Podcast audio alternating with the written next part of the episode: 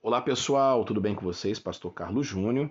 Estamos em Mateus capítulo 13, episódio 18, parte 2, versículo 33 em diante.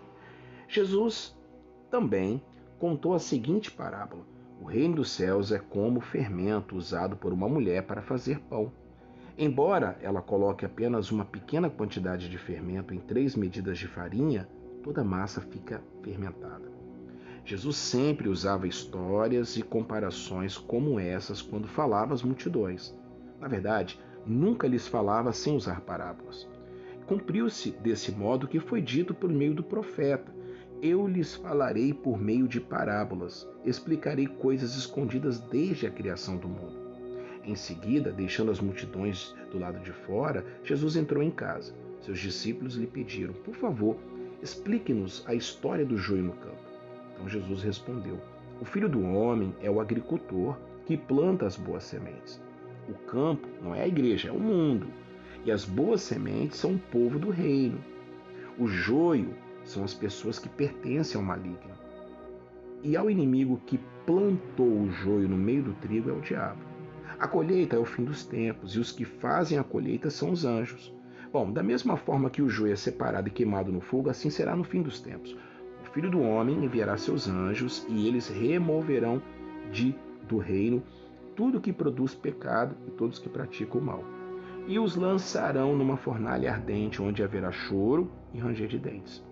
Então justos brilharão como o sol no reino de seu Pai.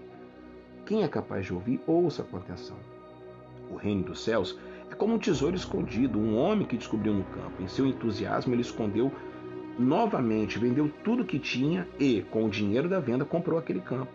O reino dos céus também é como um negociante que procurava pérolas da melhor qualidade. Quando descobriu uma pérola de grande valor, vendeu tudo que tinha e, com o dinheiro da venda, comprou a tal pérola. O reino dos céus é ainda como uma rede de pesca que foi lançado no mar e pegou peixes de todos os tipos. Quando a rede estava cheia, os pescadores arrastaram até a praia, sentaram-se e juntaram peixes bons em cestos, jogando fora os ruins. Assim será no fim dos tempos. Os anjos virão separarão os perversos dos justos e os lançarão na fornalha ardente, onde haverá choro e ranger de dentes. Vocês entendem todas essas coisas? Sim, responderam eles. Então ele acrescentou: Todo mestre da lei que se torna discípulo do reino dos céus é como o dono de uma casa que tira do seu tesouro verdades presas, tanto novas como velhas.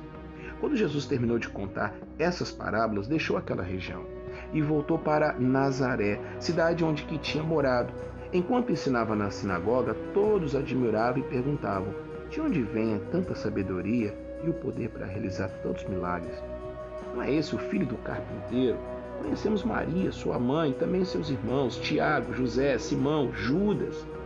Todas as suas irmãs moram aqui entre nós onde ele aprendeu todas essas coisas? E sentiram-se muito ofendidos. Então Jesus lhes disse: Um profeta recebe honra em toda parte, menos em sua cidade e entre a sua própria família. E, por causa da incredulidade deles, realizou ali apenas poucos milagres. Cuidado com a incredulidade. Ela pode tirar Jesus da sua terra, do seu coração. Da Galileia Pátimos, Sou eu, Carlos Júnior, pastor e servo. Eu espero você no próximo episódio. Shalom Aleichem. Tchau, pessoal.